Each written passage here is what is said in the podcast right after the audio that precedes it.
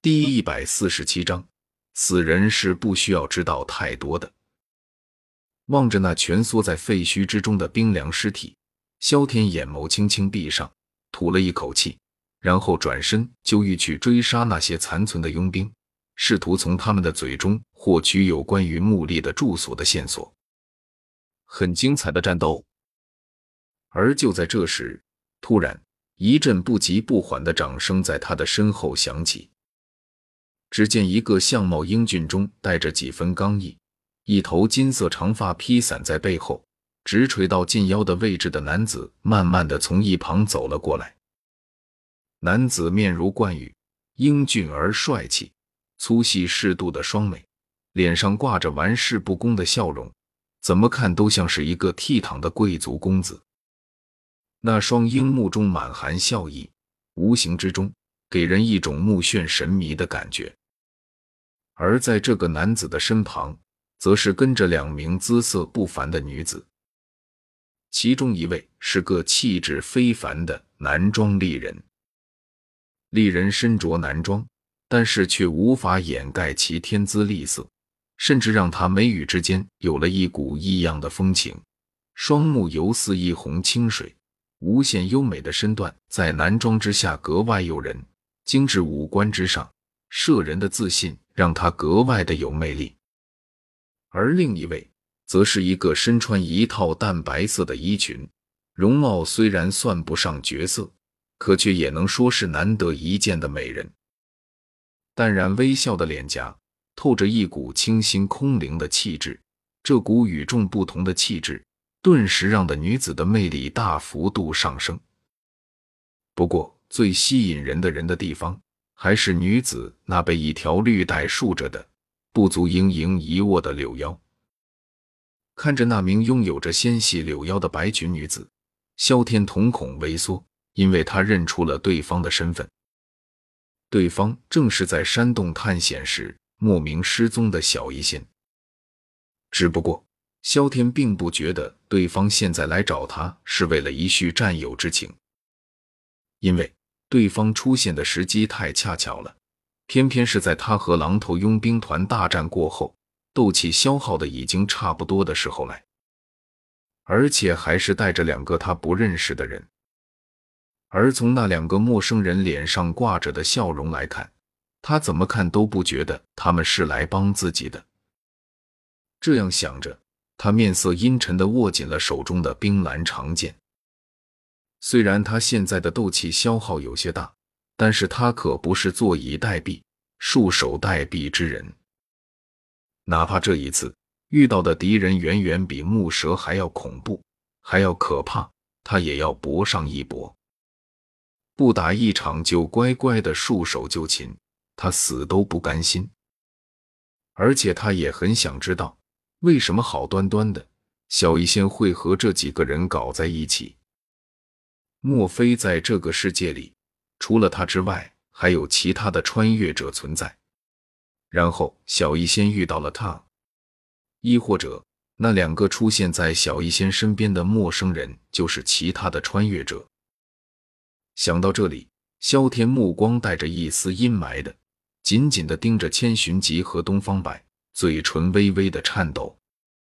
小医仙，他们是？还有。之前在山洞探险的时候，你去哪里了？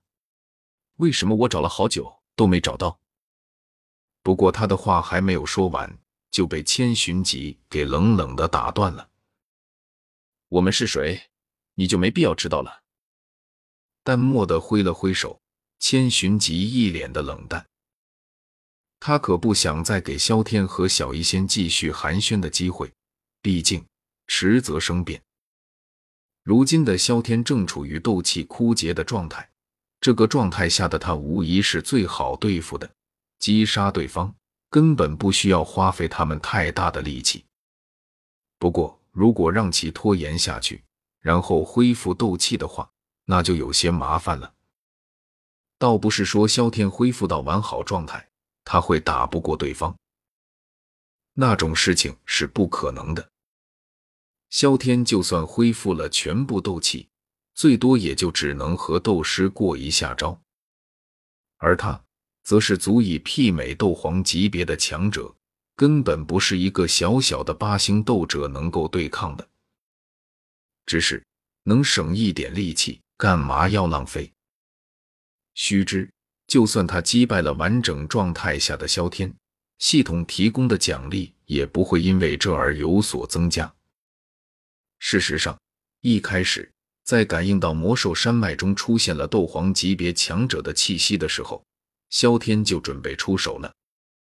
只不过因为青山镇距离魔兽山脉有点远，再加上处理小医仙的事物占用时间太多，等到他赶到的时候，萧天和木蛇的战斗已经结束了。